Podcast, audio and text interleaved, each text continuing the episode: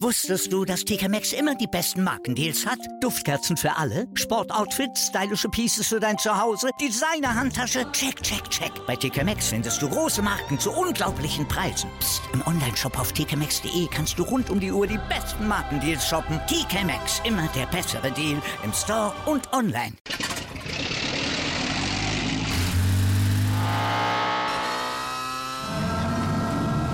Von 0 auf 100.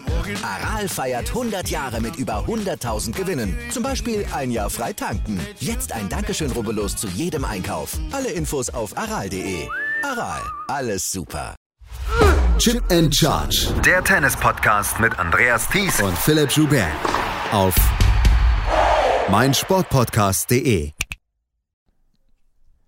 Tag 3 in Wimbledon ist beendet. A lot of fresh meat, wie es Francis TFO bezeichnet hat, was wir in der dritten Runde erleben werden. Also ganz viele Spielerinnen und Spieler, die zum ersten Mal die dritte Runde erreicht haben. Und wir erleben sogar den ersten, den einen oder anderen neuen Halbfinalisten. Das wissen wir jetzt schon. Und das ist ein besonderes Turnier, was wir hier erleben. Und es ist ein besonderes Turnier. Es macht aber trotzdem viel, viel Spaß. Herzlich willkommen zu unserer zweiten Ausgabe hier von Chip in Charge auf meinsportpodcast.de. Unsere zweite Zusammenfassung hier zu Wimbledon. Mein Name ist Andreas Thies. Natürlich auch wieder mit dabei Philipp Schubert. Hallo Philipp. Hallo Andreas. A lot of fresh meat. Ich glaube, das können wir bestätigen.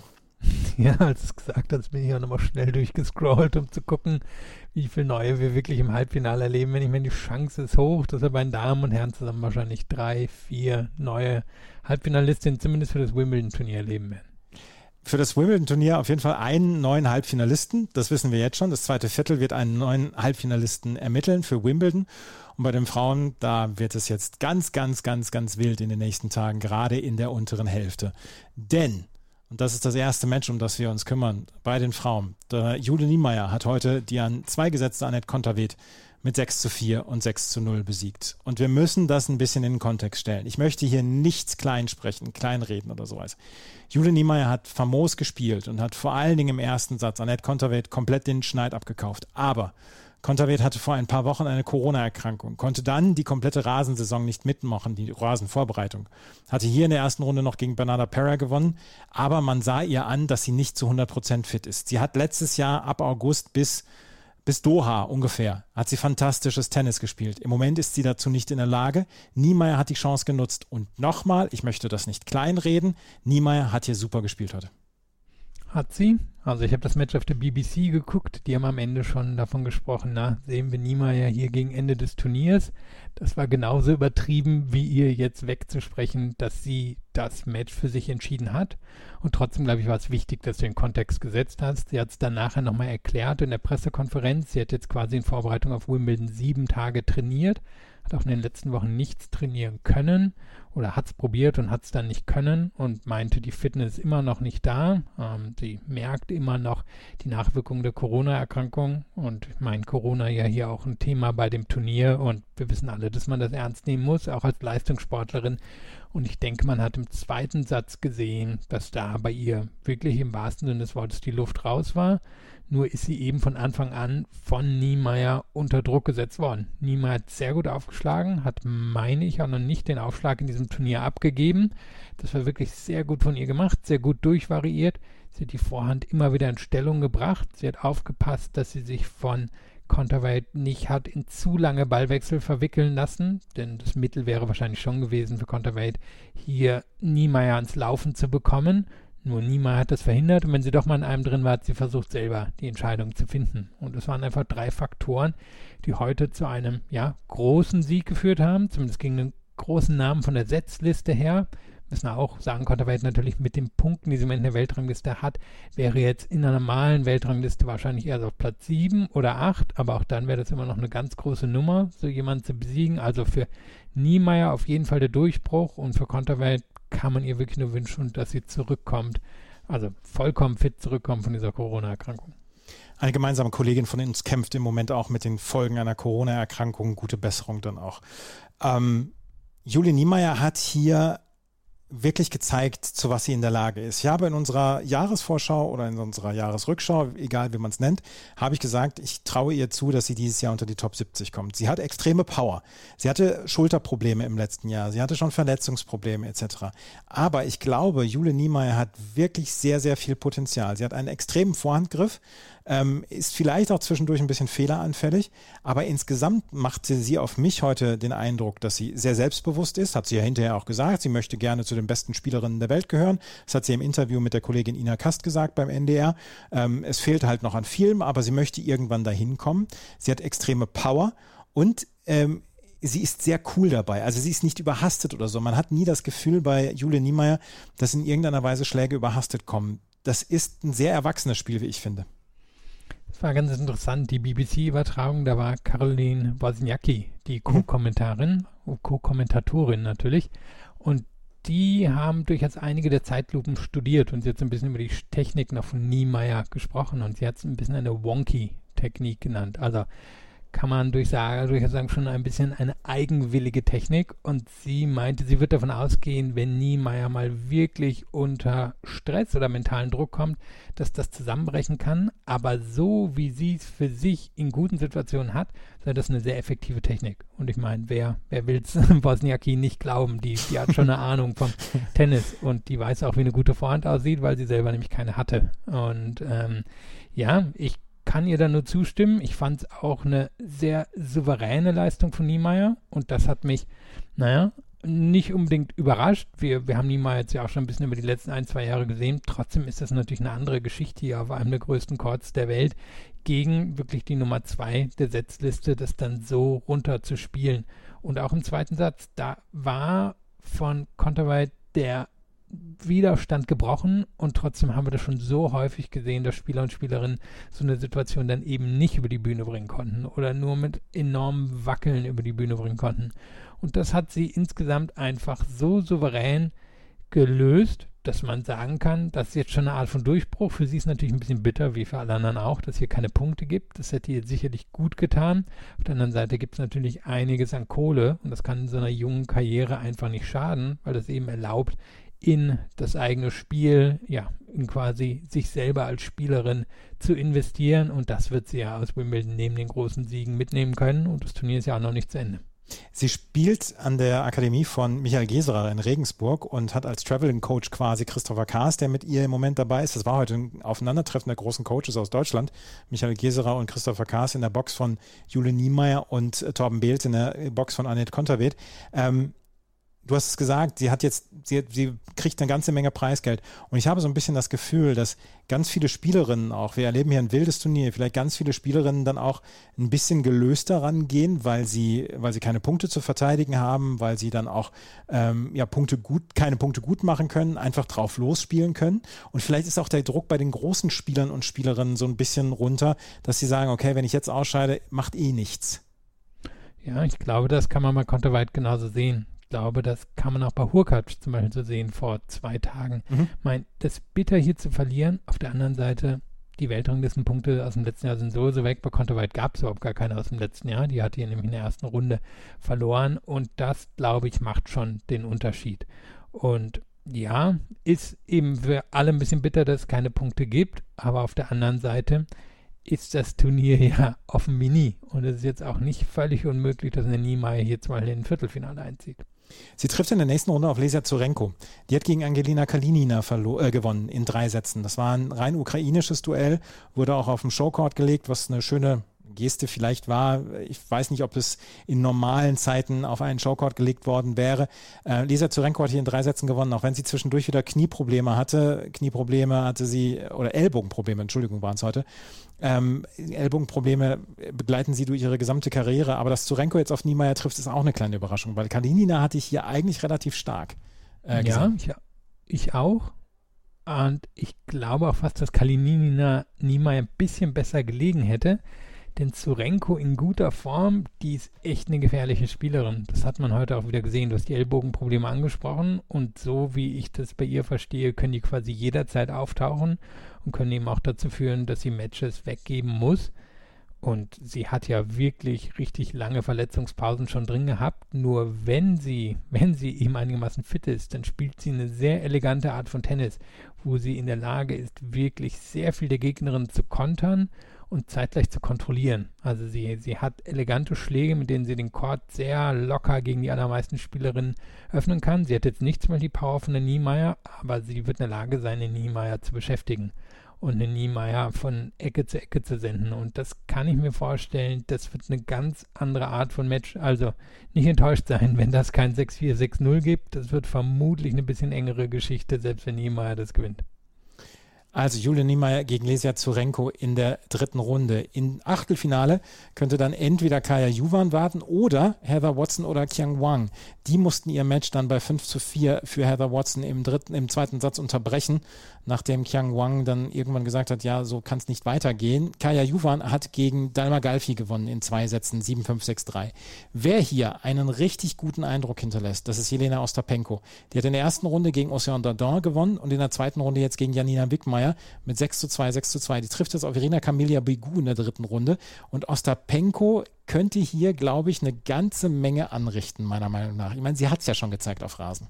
Und eins der absurdesten Statistiken, die ich bisher gesehen habe, ich meine, bei Wickmeier stand am Ende so aus sechs Winner und vier Unforced Ja, genau. Und bei Osterpenko irgendwie so aus 48 zu 25. Ja. Und wir reden hier wirklich von einem 6-2, 6-2. Das war, glaube ich, knapp unter einer Stunde erledigt. Osterpenko hat hier einfach alles auf dem Court entschieden. Wickmeier war, also war die Zuschauerin, die, die hat mitgespielt und die hat gar nicht so schlecht mitgespielt. Nur Osterpenko hat es komplett bestimmt, was hier passiert ist. Und es war ja schon so ein bisschen, es hat sich schon ein bisschen angedeutet, dass sie nach der Vorbereitung, die sie jetzt hingelegt hat, sie stand im Finale von Eastbourne, hier zu den Favoritinnen mitzählen könnte. Und mein, sie wäre wahrscheinlich einfach allein durch ihre Art irgendwie eine populäre Halbfinalistin zum Beispiel oder eine populäre Viertelfinalistin. Einfach weil sie, naja, mit der Attitüde, die sie dem Tennis, ihren Gegnerinnen und dem Publikum mitbringt, schon, schon sehr eigen sein kann, aber auch eben sehr unterhaltsam sein kann und Matches wirklich für sich entscheiden kann. Und sie sollte sich jetzt auch in der nächsten Runde gegen Irina Camelia Begu durchsetzen. Ich glaube zwar nicht, dass sie so eine Zuschauerin sein wird wie Wickmeier, aber normalerweise auch keine Chance gegen die Power von Ostapenko haben sollte. Jelena Ostapenko gegen Irina Camelia Bigu werden eine Achtelfinalistin ermitteln. Die andere Achtelfinalistin, die dann auf Ostapenko oder Bigu trifft, das ist entweder Maria Sakkari oder Tatjana Maria. Maria Sakkari hat gegen Viktoria Tomova mit 6 zu 4 und 6 zu 3 gewonnen und hat hier auch so ein bisschen ihre Auslosung ausgenutzt, weil das waren zwei Gegnerinnen, die sie auf jedem Untergrund schlagen sollte und sie hat sie besiegt und das sehr, sehr souverän. Tatjana Maria ihrerseits, die hat heute gegen Sorana Kirstea gewonnen. 6 zu 3, 1 zu 6, 7 zu 5. Das war ein sehr, sehr unterhaltsames Match. Es war ein Hin und Her. Maria führte im ersten Satz mit 5 zu 0. Dann kam Kirstea auf 5 zu 3 ran. Maria konnte den ersten Satz noch ja, festmachen, aber ich hatte da schon getwittert, ähm, Kirstea ist jetzt besser drin. Der zweite Satz ging mit 6, 6 zu 1 an die Rumänin und im dritten Satz führte Kirstea schon mit 3 zu 0 und dann kam Tatjana Maria wieder zurück. Und dann hat sie wirklich auch alles nach vorne geworfen. Ich meine, sie spielt viel Slice und das hat sie immer schon gemacht. Aber sie hat hier quasi nur noch Slice gespielt. Sie hat Slice, Chip and Charge gemacht. Also mit dem Return, mit dem Vorhand Return, mit dem Slice nach vorne gegangen. Hat dort viel abgeräumt und hat dann Kirstea am Ende auch so ein kleines bisschen entnervt. Tatjana Maria, zweifache Mutter jetzt zum zweiten Mal aus dem quasi Mutterurlaub zurück, Mutterurlaub in Anführungsstrichen, hat hier die dritte Runde erreicht. Das ist eine Riesengeschichte für sie. Ja, auf jeden Fall. Und zwar war ein unterhaltsames und eben schräges Match. Du hast ja schon beschrieben mit der 5-0-Führung. Das war quasi der erste Teil. Dann bis zum 0-3 im dritten Satz. Ich meine, es waren sogar zwei Breaks, wenn ich mich jetzt richtig erinnere. Und dann dreht sie es eben nochmal um gewinnt dann sieben der letzten neun Spiele. Und du hast ja die Slice-Parade schon beschrieben. Die war auch schon teilweise im ersten Satz da. Dann sah es aber so aus, als wenn sich Kiste ja darauf würde einstellen können. Und finde ich, hat es eigentlich dann auch gut gemacht in dieser Phase, in der sie selber so dominant war. Hat dann, äh, naja, einerseits effektiv selber das Netz angegriffen und andererseits eben geschaut, dass sie sich nicht zu sehr auf diese Art von Spielchen mit Maria einlässt und dass sie dann nachher nochmal so wegkippt. Hat mich ein bisschen überrascht, aber auf der anderen Seite hat Maria das natürlich schon gegen viele Gegnerinnen gezeigt und es wäre auch ja, fast schade gewesen, wenn sie hier nicht nochmal eine dritte Runde mindestens in Wimbledon hätte erreichen können. Irgendwie passt der Stil natürlich nach Wimbledon. Absolut. Seit 2015 das, das erste Mal wieder in einer dritten Runde eines Grand Slams und 2015 war es Wimbledon. Und da können wir einmal noch mal gerade erzählen, dass der Slice ein effektiver Schlag auf Rasen ist. Und das müssten wir dann vielleicht einmal noch gerade erklären, aber der Slice ist ein effektiver Schlag auf Rasen. Das ist auf jeden Fall ein effektiver Schlag auf Rasen. Wir müssen erstmal feststellen, auf mich wirkt der Rasen dieses Jahr mal wieder ein bisschen langsamer. Aber wir reden dann natürlich am Ende von Nuancen. Der Rasen ist nicht mehr das, was er in den 90ern war, wo er, wo er wirklich teilweise sehr schnell war.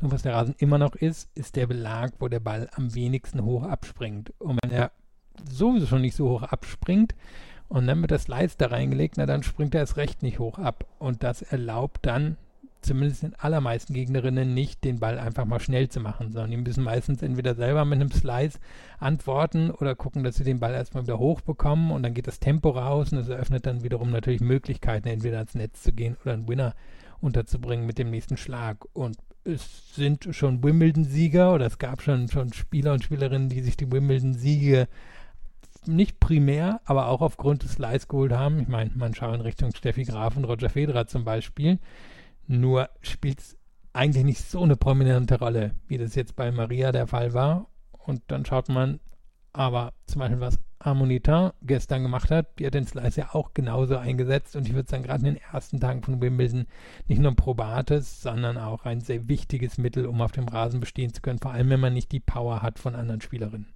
Tatjana Maria jetzt gegen Maria Sakkari in der ähm, dritten Runde. Und ich hoffe, dass Tatjana Maria oben steht in dieser Begegnung. Dann haben wir nämlich Maria Sakkari untereinander stehen. Das, ja, ich fürchte aber, dass es Sakkari Maria werden wird. ah, was aber in Bayern schön. ja immer noch durchgehen würde. Ja, ne? das, das geht auch. Die, die, die Sakkari Maria. Genau. kommen wir ins dritte Viertel.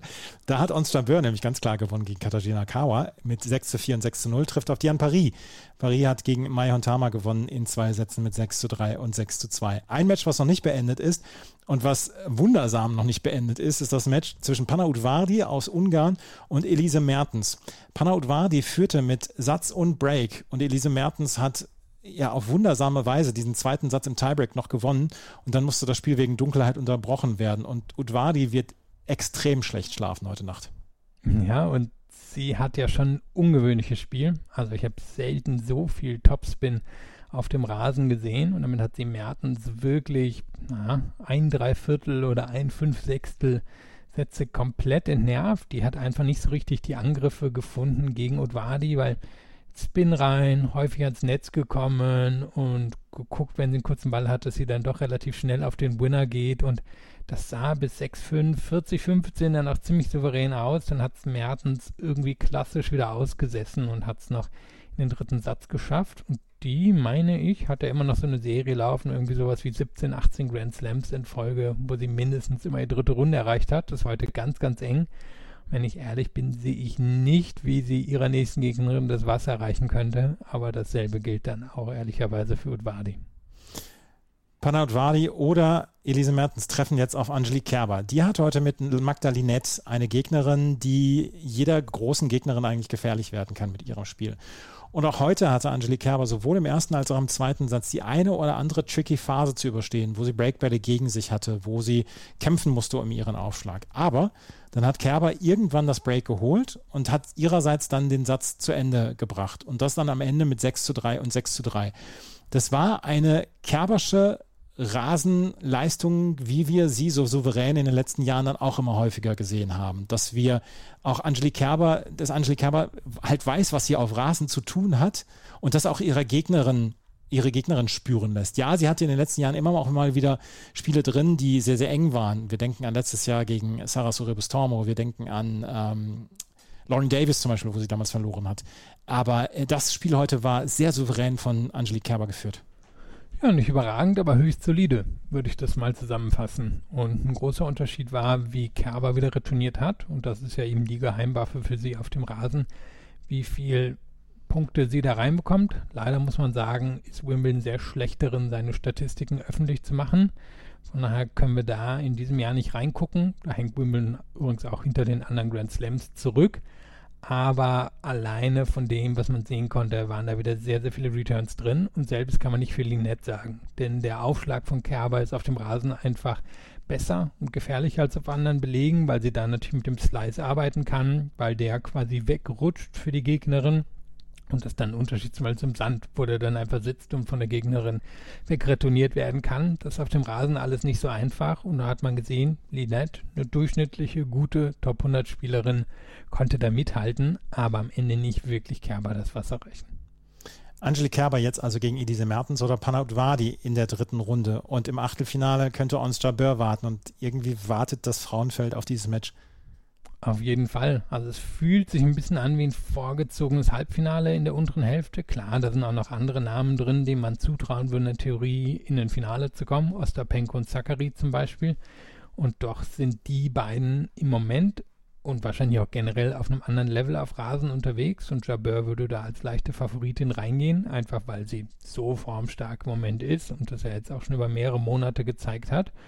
Nur Kerber auf dem Rasen ist auf jeden Fall eine der Top-Spielerinnen, solange sie noch weitermacht als Tennisspielerin. Marie Buskova hat gegen Anne Lee gewonnen mit 6 zu 0 und 6 zu 3. Trifft jetzt auf Alison Risk Amri 3. Ich weiß immer noch nicht so richtig, wie der Name ausgesprochen wird von Prakash Amitai. Ich glaube, es wird am Ende mit J äh, auch ausgesprochen. Die hat gegen äh, Maja Chwalinska, das weiß ich ungefähr, das weiß ich Gott sei Dank, wie die ausgesprochen wird, 3 zu 6, 6 zu 1, 6 zu 0 gewonnen. Zhang Zhuai hat gegen Marta Kostjuk in zwei Sätzen gewonnen und die trifft jetzt auf Caroline Garcia. Caroline Garcia, die hat letzte Woche in Bad Homburg gewonnen und hat hier in der zweiten Runde Emma Raducanu rausgenommen mit 6 zu 3 und 6 zu 3. Und ich kann gar nicht sagen, von wie vielen Leuten ich am heutigen Abend Nachrichten bekommen habe oder Tweets gelesen habe von wegen One-Hit-Wonder Emma Raducanu. Und mir hängt es ein bisschen zum Hals raus, gebe ich offen zu. ja, kann ich verstehen. Ich fand, sie ist ja dann sehr souverän damit auch umgegangen. Sie ist natürlich in der Presse danach oder in der Pressekonferenz danach gefragt worden. Und ich finde, sie hat das sehr souverän gemacht. Sie hat so ein bisschen wiederholt, was sie immer gesagt hat. Ja, okay, also erstmal habe ich ja mal einen Grand Slam gewonnen. Das haben noch nicht ganz so viele geschafft. Ich glaube, da müssen wir uns keinen Kopf machen. Ja, ich brauche immer noch Zeit, um mich auf der Tour zurechtzufinden. Und ja, ich werde das irgendwann schaffen. Und sie macht das mit so einer Freundlichkeit und wenig Genervtheit, wie ich das selten bei britischen Sportlern und Sportlerinnen gesehen habe. Also ich glaube, dahingehend müssen wir uns wirklich wenig Sorgen um sie machen. Und wir müssen jetzt feststellen, sie hatte Garcia heute wenig entgegenzusetzen. Da war einfach nicht genug Power und Angriffsmut, würde ich jetzt auch sagen, drin. Garcia hat sehr effektiv serviert, hat sich den Court immer wieder geöffnet, ist immer wieder in die Rückhand reingegangen von Raducanu. Da kam heute nicht viel. Ich glaube, am Ende stand da auch sowas wie acht Winner und sechs Unforced Error. Das war eine, ja, keine, keine gute Leistung aber insgesamt immer noch nichts, bei dem man sich, glaube ich, riesige Sorgen machen muss. Also Raducanu wird, da, da bleibe ich auch bei meiner, bei meiner Meinung, die, die wird sich da oben schon mit der Zeit etablieren. Und für Garcia ist natürlich eine schöne Geschichte. Ich meine, die war ja nun mal in den Top Ten und ist vom Talent her eigentlich eine sehr gute Rasenspielerin, nur eine, die es zum Beispiel im Gegensatz zu Raducanu nie bei einem großen Turnier mal geschafft hat, das alles auf den Court zu bekommen und sowas dann für sich zu entscheiden. Ja, sie hat tausender Turniere gewonnen, aber eben bei Grand Slams, wo man noch lange mit ihr rechnen konnte, ist ihr das bisher noch nicht gelungen. Hier fand ich, war es wirklich eine gute Leistung und um Raducano müssen wir uns ganz wenig Sorgen machen. Ich glaube nämlich auch, dass wir uns um Raducano wenig Sorgen machen müssen. Der Vergleich mit Genie Bouchard ist natürlich zulässig, weil die damals mit 20 Jahren dann äh, Halbfinale erreicht hat bei Grand Slam, aber ich bin da noch nicht. Sie ist 19 Jahre alt und mit 19 haben andere Spielerinnen noch keinen Grand Slam gewonnen. Ja, und, und ganz kurz, also ich glaube, ohne Bescheid zu nahe zu treten, ich glaube, die hat eine etwas andere Arbeitseinstellung als Raducanu. Also Raducanu, alles, was man hört, ist ultradiszipliniert aufgewachsen, zieht wirklich ihr Leben auch jetzt ultradiszipliniert durch, es kann natürlich sein, dass sie ähnlich wie Bouchard Verletzungsprobleme haben sollte, aber ich würde da kein Durchhängen in irgendeiner Form erwarten. Die ist eine Streberin durch und durch und die wird sich auch da nach oben streben. Das war unser Wort zum Donnerstag von uns, was, was Emma Raducano angeht. Ja, mir fällt so ein ganz kleines bisschen auf die Füße, was ich äh, in der Jahresvorschau gesagt habe. Sie erreicht bei keinem Grand Slam die zweite Woche und das kann jetzt durchaus passieren. Und trotzdem würde ich das nicht als, als irgendwie One-Hit-Wonder bezeichnen. Das dann auch einmal vorweg. Das waren die Frauen. Da geht es morgen natürlich weiter mit der zweiten Runde in der oberen Hälfte, unter anderem Iga Swiatek, die spielt. Jessica Pegula, die morgen wieder ran muss, weil sie heute ihr Match gegen Donna Bekic dann erst beenden konnte. Harry Dart hat heute auch gewonnen gegen äh, Rebecca Masarova und trifft morgen auf Jessica Pegula. Das ist eins der Matches, was wir morgen dann auch sehen werden. Carolina Pliskova gegen Katie Bolter dann auch. Amanda Nisimova gegen Lauren Davis. Also auch einige sehr interessante Matches dann morgen wieder. Wenn wir uns gleich wieder hören, dann werden wir über die Herren sprechen. Oscar Otte, der hatte einen sehr, sehr kurzen Tag und trifft jetzt auf Carlos Alcaraz. Und andere Matches hat es gegeben, die sehr deutlich enger durchgegangen sind. Und ein Match wurde sogar aufgrund einer Punktstrafe beendet. Das alles gleich hier bei Chip in Charge im Tennis Talk auf meinsportpodcast.de. Wusstest du, dass TK Maxx immer die besten Markendeals hat? Duftkerzen für alle, Sportoutfits, stylische Pieces für dein Zuhause, Designer-Handtasche, check, check, check. Bei TK Maxx findest du große Marken zu unglaublichen Preisen. Psst. im Onlineshop auf tkmaxx.de kannst du rund um die Uhr die besten Markendeals shoppen. TK Maxx, immer der bessere Deal im Store und online. Wieder live von ihrem Toyota-Partner mit diesem Leasing-Auftakt. Der neue Toyota Jahreshybrid. Ab 179 Euro im Monat. Ohne Anzahlung. Seine Sicherheitsassistenten laufen mit. Und ja, ab ins Netz mit voller Konnektivität. Auch am Start die Toyota Team Deutschland Sondermodelle. Ohne Anzahlung geht's in die nächste Runde. Jetzt los sprinten zu ihrem Toyota-Partner. Unsere Zusammenfassung zu Tag 3 der, des Turniers in Wimbledon fängt an mit Andy Murray. Der ist ausgeschieden. Der ist ausgeschieden gegen John Isner. John Isner hat gewonnen mit 6 zu 4, 7 zu 6, 6 zu 7, 6 zu 4. Andy Murray hat es jetzt in drei Matches in seiner gesamten Karriere in Wimbledon nicht geschafft, einen Gegner den Aufschlag abzunehmen. Das war 2006 gegen Rafael Nadal, das war 2015 gegen John Roger Federer und das war 2022 gegen John Isner. Und damit ist sehr, sehr viel gesagt über dieses Match. John Isner mit einer Out-of-the-Body-Experience, was den eigenen Aufschlag angeht. Und der ist sowieso schon relativ gut, der Aufschlag. Ja, war extrem beeindruckend. Habe jetzt gerade extra nochmal die Zahlen aufgemacht. Also am Ende stehen da 73 Prozent erste Aufschläge drin. Das war zwischendrin noch um einiges höher. 84 Prozent der Punkte gewonnen hinter dem ersten Aufschlag, auch 54 beim zweiten. Das sind gegen Murray sehr hohe Zahlen. Murray hatte ja vorhin 8-0 gegen Isner im direkten Vergleich, auch gegen andere ja, Service-dominierte Spieler ähnlich gute Bilanzen gehabt. Der hat einfach einen der besten Returns, den es gibt. Der kann die sowohl blocken als auch den Gegnern vor die Füße setzen. Nur Isner eben A, wirklich diesen enormen Rhythmus halt drin gehabt. Am Ende 36 Asse gegen Murray. Kann ich mich auch nicht erinnern, dass der mal so viel Asse kassiert hat. Vielleicht mal von einem Federer. Aber ansonsten kann ich mich da einfach nicht dran erinnern. Und darüber hinaus muss man sagen, ist er dann im Grundlinienspiel extrem aggressiv gewesen. Wir wissen, dass er so eine Art von Tennis sowieso spielt. Heute fand ich es aber noch extremer. Beim Return eigentlich direkt auf den Punktgewinn gesetzt bei den Grundlinienduellen ganz schnell geschaut, dass das auf die Vorhand bekommen. Häufig mit ziemlich extremen Winkeln angegriffen oder direkt hinten an die Linie rangegangen. Also Isner wollte das selber entscheiden. Das hat er auch geschafft. Es war trotzdem enttäuschend für Murray, weil er schon Chancen hatte. Sich zwar nicht so viele Break-Bälle erspielt, nur zwei, aber er war immer wieder in Aufschlagspielen von Isner drin, konnte dann aber am Ende nichts draus machen.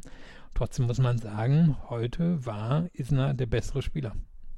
Isner war der bessere Spieler und das äh, geht mir halt auch relativ schwer über die Lippen. Aber was du gesagt hast, seine Returns, die ja sonst wirklich eine Schwäche sind, die hat er heute zu einer Stärke umgemünzt. Und er hat zwischendurch wirklich ja, Return-Winner gespielt. Und das sieht man ja wirklich selten von ihm. Aber das musste er wahrscheinlich heute machen, weil er dann ja auch in den Rallyes wahrscheinlich keine größere Chance gehabt hatte. Er musste die Bälle so kurz wie möglich halten.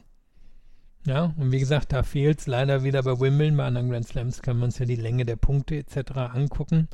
Gibt es hier leider nicht. Würde aber mal tippen, dass er die kurzen Punkte dann doch relativ klar für sich entschieden hat. So wirkt es einfach von dem, was man sehen konnte. Und muss man sagen, nachdem Isner ein bisschen lustlos in letzter Zeit wirkte, hat er hier nochmal einen richtig großen Sieg rausgehauen.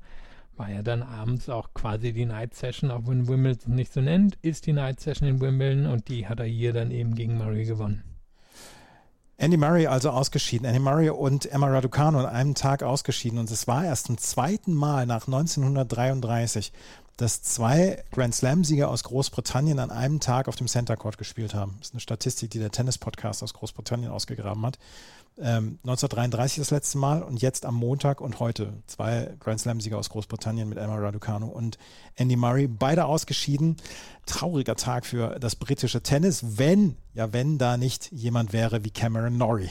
Das ist eine super Überleitung gewesen jetzt, oder? Naja, vor allem die BBC braucht ja irgendwen, den sie jetzt auf den Center Court stellt. Ja, genau. Und da wird es auch die eine oder andere Überraschung geben, aber Cam Norrie dürfte es da endlich in der dritten Runde hinschaffen. Der hat gegen Jaume Munar gewonnen in fünf Sätzen. Ich habe, ihn, ich habe gesagt, der ist für mich so ein kleines bisschen das Dark Horse im zweiten Viertel. Er trifft jetzt auf Steve Johnson. Der hat jetzt meiner Meinung nach etwas überraschend Ryan Peniston in drei Sätzen besiegt mit 6-3, 6-2, 6-4. Peniston hatte eine super Vorbereitung auf, ähm, auf Wimbledon gehabt und dass Steve Johnson, der ohne Gewinnschläge eigentlich durchs Leben geht, ähm, dieses Match so deutlich gewinnen konnte, das hat mich dann doch schon überrascht. Ja, ich würde zustimmen mit den ohne Gewinnschläge, zumindest weitestgehend. Nur Peniston hat es total überzogen heute. Also von dem, was ich gesehen habe, wollte der einfach zu viel. Ist natürlich für ihn auch eine große Geschichte gewesen. Der wusste ja auch, hey, ich habe jetzt diese Rasensaison hier hingelegt. Steve Johnson, klar, ist irgendwie so einer der besten College-Spieler aller Zeiten. Peniston war ja auch auf dem College. Nur wird er sich da schon eine 50-50-Chance gegeben haben. Nur hat gespielt wie jemand, der, der so ein bisschen Angst hat und deswegen zu schnell in die Entscheidung geht. Und ernsthaft erst zum Ende hin war so ein bisschen im Match drin, hätte sich dann auch noch einen Break holen können, hat er nicht geschafft. Und so hat er dann die Chance vergeben, gegen Cam Norrie zu spielen, bei dem wir auch sagen müssen, war jetzt auch nicht die brillanteste Leistung gegen Munar. Der hat zwar viel ausgegraben, allerdings jetzt natürlich auch nicht der allerbeste Rasenspieler. Also das war jetzt nicht die allerüberzeugendsten Leistungen von, auch nicht, also von Johnson eigentlich schon, obwohl der nicht viel tun musste, aber von Peniston und Norrie war, war jetzt nicht die überragende Leistung heute. Tommy Paul, der alte Ästhet, hat heute auch gewonnen gegen Adrian Manarino. 6-2, 6-4, 6-1. Manarino, der eigentlich Rasen gut kann, aber zwischendurch auch immer mal zu Nichtleistungen fähig ist. Das war heute eine. Aber Tommy Paul hat wirklich auch sehr gut gespielt. Und Tommy Paul trifft auf Jerzy Vesely. Und wir haben ja über Alejandro Davidovic Fokina schon nach der ersten Runde gesprochen, als er gegen Hubert Hurkacz beinahe ein Spiel verhühnert hätte, was er äh, mit 2 zu 0 im Break vorgeführt hatte. In dieser zweiten Runde hat er gegen Jerzy Vesely gespielt und er hatte schon eine Verwarnung zwischendurch bekommen. Und dann steht es im Match-Tiebreak 9 zu 7 für Vesely, weil ähm, Davidovic Fokina einen, ja, einen Fehler gemacht hat. Und dann hat Davidovic Fokina sich gedacht, ach komm, den Ball kann ich jetzt noch aus dem Stadion prügeln. Ich hatte zwar eine Verwarnung, aber das muss ja nicht aufaddiert werden. Der Schiedsrichter hat aber gesagt, naja, es wird sowas aufaddiert und die zweite Strafe ist ein Punktabzug. Und das war der Matchball für Jerzy Vesely, der das Match mit 6 zu 3, 5 zu 7, 6 zu 7, 6 zu 3 und 7 zu 6 gewinnt. Und Alejandro Davidovic Fokina saß 15 Minuten nach Schluss dieses Matches noch auf seinem Stuhl völlig konsterniert.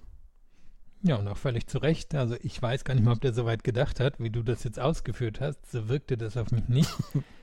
der spielt ja jetzt einfach wirklich aus dem Bauch heraus. Also das, der folgt ja wirklich nur seiner Laune. Auch die Matches verlaufen ja so ein bisschen wie seine Laune. Und am Anfang war das so ein bisschen, oh je, heute weiß ich nicht, gegen den soliden Wesley, da hat er zwei super Sätze jeweils zum Ende im zweiten und dritten hingelegt.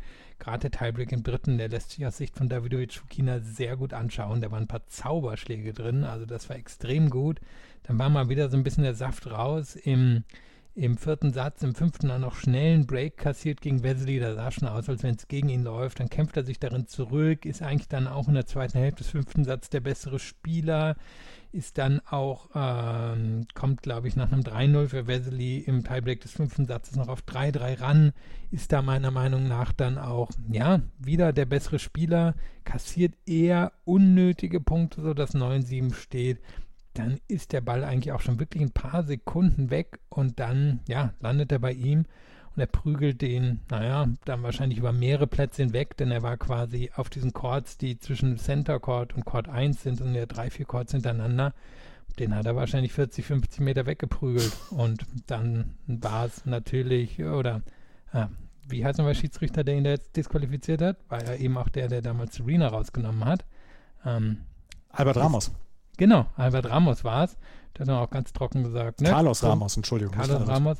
Punktstrafe, vorbei. Wesley ist zum Netz gegangen, als da nichts passiert, hat ihm die Hand geschüttelt, ist gegangen, der war in einer Minute weg.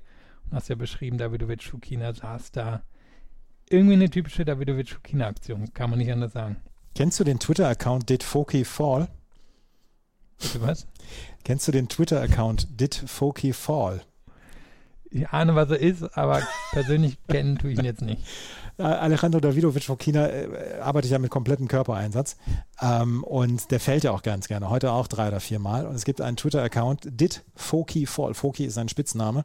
Und ähm, dann steht dann nur Yes und dann gibt es Fotos vom Beweis, wie er gefallen ist, wie er hingefallen ist, wie er sich geschmissen hat, etc. Ist ein sehr lustiger Twitter-Account. Das ist einer, der das, der das gute Leben dort feiert und die, die Spielstil von Alejandro Davidovic Fokina feiert. Der ist allerdings ausgeschieden und äh, wir sehen Jerzy Vesely eben in der dritten Runde gegen Tommy Paul. Alexander Bublik hat in der zweiten Runde gegen Dujan Lajovic gewonnen. 7 zu 6, 6 zu 2, 7 zu 5. Das war eine sehr konzentrierte Leistung von Bublik, muss man ja auch mal dazu sagen. Und er trifft jetzt in einem vielleicht der Matches der dritten Runde auf Francis Tiafoe. Francis Tiafoe hat dort gegen Maximilian Matra gewonnen. 6-2, 6-2, 7-6. Und ich habe das Match fast komplett gesehen. Und die Kollegin Ina Kast vom, von der ARD, die saß am Platz. Und die hatte mir zwischendurch nur äh, geschrieben, ähm, Matra hat gerade an der Handtuchbox gesagt, das sind unglaubliche Returns, die da spielt. Viel mehr kann man da nicht hinzufügen. Es war eine Return-Show heute von Francis Tiafoe. Ja, und insgesamt eine sehr gute Leistung. Also, das muss man nochmal unterstreichen. Tiafo, der ja selber gesagt hat, eigentlich spielt er gerne auf dem Rasen, aber jetzt auch noch nicht die ganz großen Resultate hatte, abseits vielleicht seines Erstrundensieges im letzten Jahr gegen Stefanos Tsitsipas hat hier, naja, nicht nur eine Return, das insgesamt einfach eine sehr runde Leistung gebracht hat. Hat wenig verschwendet an Energie, was er ja manchmal auch so ein bisschen tut, wie äh, äh, Davidovic Fokina. Hat sehr effizient gespielt, die Bälle früh genommen, den Dock Druck groß gehalten auf Matra. Der hat schon einiges probiert, nur dann auch irgendwann die Situation gekommen, wo er halt ein bisschen überpacen musste, wo er ein bisschen zu sehr auf die Winner gehen musste und das hat Tiafo natürlich locker ausgesessen, hätte sich vielleicht nochmal gedreht, wenn Matra den dritten Satz geholt hätte. Nur insgesamt war es ein total verdienter Sieg für Tiafo. Absolut. Francis Tiafo jetzt in der dritten Runde gegen Alexander Bublik, darauf freue ich mich sehr. Ich ja, glaube, darauf können wir uns freuen. Darauf können wir auch das andere Match in dem Teil der Auslosung ja. Humbert gegen Goffin. Hört sich jetzt nicht so sexy an, dürfte aber auch sehr unterhaltend sein. Goffin hat gegen Sebastian Baez gewonnen mit 6 zu 1, 6 zu 2, 6 zu 4 und Hugo Imbert hat gegen Kaspar Ruth gewonnen in vier Sätzen. Und Hugo Imbert, dass er gegen den an drei gesetzten Kaspar Ruth gewinnt, das ist auf jedem anderen Belag eine Überraschung, aber bitte, bitte nicht auf Rasen. Nein, also Ruth hat so seinen Stiefel runtergespielt, auch am Ende irgendwie eine ziemlich niedrige Anzahl von Winnern und ähm, Unforced Aaron gehabt. Und Humbert war einfach in jeder engen Situation derjenige, der die Ballwechsel entscheiden konnte. Der konnte die flach machen mit seiner Vorhand, der konnte die Ecken finden und Ruth hat seinen Stiefel runtergespielt, nur ist der Rasen natürlich nicht gut genug, um gegen einen erfahrenen Rasenspieler wie Humbert da eine Chance zu haben. Und wenn er nicht gegen den verloren hätte, dann wahrscheinlich in der nächsten Runde gegen Goffin. Also hätten wir noch die alte Setzliste gehabt, dann wäre er wahrscheinlich doch ein Stückchen nach unten gerutscht und das wäre dann auch eher seinem Rasenkönnen angemessen gewesen. Humbert gegen Goffin, da treffen zwei Styler aufeinander übermorgen und ich glaube, darauf können wir uns wirklich alle freuen. John Isner trifft auf Yannick Sinner. Yannick Sinner hat gegen Michael Mehr in vier Sätzen gewonnen. Nikolaus Basilashvili gewann gegen Quentin Ali in vier Sätzen. Und er trifft jetzt auch Tim van Reithofen. Der hat in vier Sätzen Riley Opelka besiegt und ähm, der hat Sertogen Bosch gewonnen vor ein paar Wochen und hat dann eine Wildcard von Wimbledon bekommen. Die Wildcard ist gut angelegt gewesen. Ja, und natürlich auch völlig zu Recht an ihn gegangen. Man hatte ja schon Zertung Bosch gesehen, dass er ein Rasenspiel hat. Man hat sie auch wieder gegen Opelka gesehen. Heute fand ich sehr gut seine Returns. Hat er wirklich schöne geblockte Returns gegen diese Monsteraufschläge von Opelka drin gehabt. Von der Grundlinie ist er natürlich auch mindestens ebenbürtig gegenüber Opelka, vielleicht sogar ein klein bisschen besser. Und es war ein verdienter Sieg, auch wenn es relativ eng war, war er meiner Meinung nach der bessere Spieler und sollte auch gegen Basilashvili der Favorit sein und könnte dann vielleicht wirklich ein Duell gegen Novak Djokovic in der vierten Runde bekommen. Und ich meine, was wäre das für ein Aufstieg von Platz 200 irgendwas vor Bosch, um dann vierte Runde gegen Djokovic in Wimbledon zu spielen? Djokovic hat gegen Thanasi Kokinakis 6-1, 6-4, 6-2 gewonnen. Thanasi Kokinakis hat hinterher im Interview gesagt, er hofft, dass Djokovic ähm, mit dieser Leistung dann dieses Turnier gewinnt. Weil wenn es jemanden gäbe, der noch eine bessere Leistung bringen würde als Djokovic heute, dann ähm, würde ihm das Angst machen, wie weit er entfernt wäre von der Weltspitze. Das hat er schön umschrieben, ähm, dass er die Ohren langgezogen bekommen hat. Djokovic trifft auf Miomir Kaczmanowicz, der hat in vier Sätzen gegen Alejandro Tabilo gewonnen. Kaczmanowicz gegen Djokovic, da war doch was. Das wäre die Erstrundenpartie gewesen bei den Australian Open dieses Jahr, bevor Djokovic dann den Prozess verloren hat und abgeschoben worden ist und aus des Landes verwiesen worden ist. Jetzt erleben wir es in der dritten Runde in Wimbledon. Wir hatten es auch schon in Belgrad in diesem Jahr, auch im letzten Jahr, waren durchaus enge Matches. Djokovic am Ende aber jeweils gewonnen. Kann ich mir hier auch vorstellen. Kecmanovic natürlich eine Art von Spiel, die auf dem Rasen mit den flachen Absprüngen durchaus seine Stärken ja, unterstreicht. Nur sehe ich nicht, wie am Ende wirklich ein Djokovic in der Form, die Djokovic heute gezeigt hat, auch so richtig in Gefahr bringen kann. Also das war heute von Djokovic, fand ich schon eine Leistung, wo er unterstrichen hat, dass er hier der Favorit auf den Wimbledon-Titel ist. Inzwischen ist es Djokovic gegen das Feld, oder? Nadal haben ihn jetzt zweimal auch schon abgeschrieben, auch bei Chip and Charge. So ganz traue ich mich das nicht zum dritten Mal, muss ich sagen. Djokovic gegen Kecmanovic. Und dann haben wir noch ein Duell und das wird Oscar Otto gegen Carlos Alcaraz heißen. Carlos Alcaraz hat in drei Sätzen gegen Talon Griegspoor gewonnen. 6-4, 7-6, 6-3. Und Alcaraz zeigt mal wieder, wie schnell und was für ein schneller Lerner er ist. Auch heute. Er hatte durchaus Gegenwehr von Griegspoor, aber am Ende ist das ein routinierter Sieg für ihn. Er trifft jetzt auf Oscar Otte. Der hat heute nur zehn Minuten auf dem Platz gestanden, weil Christian Harrison, der fühlte sich nicht wohl. Der war krank oder so. Vielleicht war es auch eine Corona-Infektion. Auf jeden Fall, der hat nach vier Spielen aufgegeben. Und Oscar Otte steht jetzt in der dritten Runde gegen Carlos Alcaraz. Otto hat noch nie die dritte Runde in Wimbledon erreicht und trifft jetzt auf Alcaraz. Höchstwahrscheinlich auch im Center Court übermorgen. Also kann ich mir gut vorstellen, dass die auf den Center Court gesetzt werden. Und ja, das wäre eine Riesennummer. Haben wir auch verdient, dass es auf dem Center Court landet. Ich meine, Otto, einer der Aufsteiger des Jahres. Der hat ja wirklich alles unterstrichen, was man sich von ihm erhoffen konnte, nach den sehr guten Grand Slam-Resultaten des vergangenen Jahres. Und Alcaraz hat man heute wieder gesehen, der ist eben nicht nur seinem Spiel her der kommende Superstar, der wird auch vom Publikum schon behandelt wie ein Superstar. Und der ist natürlich auch jemand, der aufs Publikum total positiv reagiert und das Publikum auch total mitnimmt auf eine sehr natürliche Art und Weise. Und da muss man sagen, halt sehr spektakuläres Tennis spielt.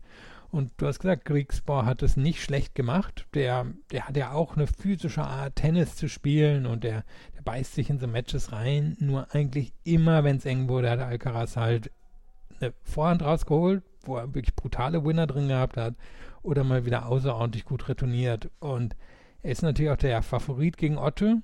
Kann sich Szenarien vorstellen, wie Otte das Match gewinnt. Man kann sich vor allem vorstellen, dass es eine enge, emotionale Geschichte wird. Und an sich sollte es wirklich auf dem Center Court landen.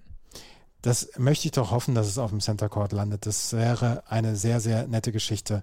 Das ist die zweite Runde gewesen in der oberen Hälfte bei den Herren. Wenn wir auf den auf die Zeitplan morgen gucken, dann sehen wir auf dem Center Court Katie Bolter gegen Karolina Pliskova, danach Ricardas Berankis gegen Rafael Nadal und Coco Gauff gegen Michaela Busanescu auf dem Nummer 1 Court, Jordan Thompson gegen Stefanos Tsitsipas, Iga Swiatek gegen Leslie Patinama Kerkhofe und Alex de Minaur gegen Jack Draper, Paula Badosa gegen Irina Bara auf dem Zweier Court. Dann haben wir Anna Bogdan gegen Petra Kvitova auf dem Dreier Court, auch um 12 Uhr schon. Äh, Bianca Andrescu gegen Elena Rybakina, ein bisschen komisch komisch, dass es zwar auf dem Showcard ist, aber nur auf Platz 12. Das hätte ich gerne auf einem größeren Court gesehen. Auch Dennis Shapovalov gegen Brandon Nakashima auf dem 12er. Welcher Court ja so ein bisschen inzwischen wie ein Stiefmütterchen oder stiefmütterlich behandelt wird, ist der Court 18. Das sind nicht mehr die ganz, ganz dollen Matches, wie ich finde. Ja, und das wird sich ja in Zukunft auch noch weiter ändern. Denn wenn man Wimbledon war, Wimbledon hat ja das Gelände quasi auf der anderen Seite der Church Road gekauft. Da soll dann ja auch nochmal ein, zwei größere Courts hin und damit werden quasi alle schon bestehenden Chords eine, Nummer weiter degradiert. Und der 18er, den Jelena Jankovic ja so schön mal den Parkplatz genannt hat, war sie etwas erzürnt, dass man sie auf den Parkplatz gesetzt hatte. Ähm, der verliert in der Tat immer weiter an Bedeutung. Und der 12er, an den sie halt eine große Tribüne mittlerweile hingesetzt hat, hat den, hat den 18er überrundet. Und das wird wahrscheinlich so bleiben, auch in den nächsten Jahren oder noch weiter so sich ausbauen. Ein Ergebnis noch aus dem Herren-Doppel. Kevin Krawitz und Andreas Mies haben heute die zweite Runde erreicht. Ähm, sie haben, ähm, kleinen Augenblick, sie haben gegen Dumia und Reboul aus Frankreich gewonnen. Dumia und Reboul hatten am Wochenende noch einen Challenger auf Sand gewonnen und sind dann gleich nach Wimbledon gereist und dort haben sie dann, ähm, haben sie dann diese erste Runde gespielt und dort dann verloren und ähm, Kravitz und Mies treffen jetzt in der zweiten Runde auf zwei Briten, Ferry und Gill.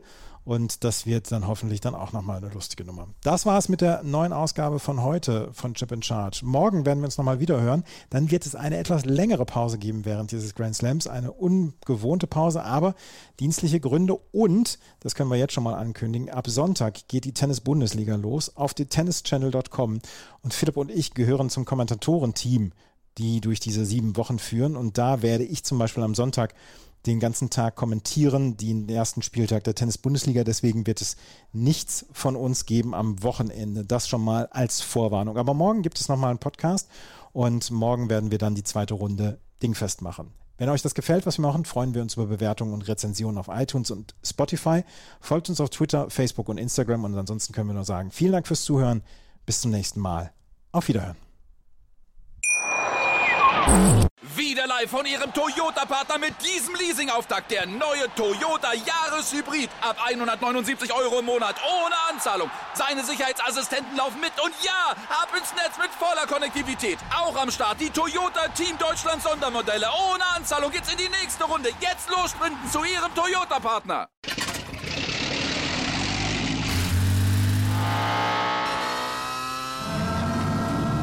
Von 0 auf 100.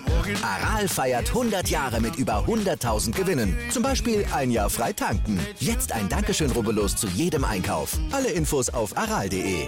Aral, alles super. Chip and Charge. Der Tennis-Podcast mit Andreas Thies und Philipp Joubert.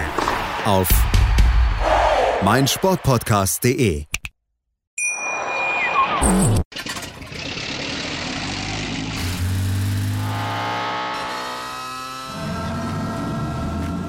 auf 100. Aral feiert 100 Jahre mit über 100.000 Gewinnen. Zum Beispiel ein Jahr frei tanken. Jetzt ein Dankeschön, rubbellos zu jedem Einkauf. Alle Infos auf aral.de. Aral, alles super. Wie viele Kaffees waren es heute schon? Kaffee spielt im Leben vieler eine sehr große Rolle. Und das nicht nur zu Hause oder im Café, sondern auch am Arbeitsplatz. Dafür gibt es Lavazza Professional. Kaffee am Arbeitsplatz, der genauso lecker schmeckt wie in eurem Lieblingscafé. Die perfekte Kaffeelösung für jede Art von Unternehmen. Klein, mittel, groß. Ihr habt auf jeden Fall einen Kaffee, der schmeckt. Die richtige Motivation für eure Arbeitstage. Alle Infos zu Lavazza Professional findet ihr auf lavazzapro.de mit allen Kaffeelösungen für euer Büro. Ich habe mich natürlich schockverliebt, weil die war wirklich ganz, ganz klein. So begann die Mensch-Hund-Beziehung zwischen Christina und Tierschutzhund Frieda.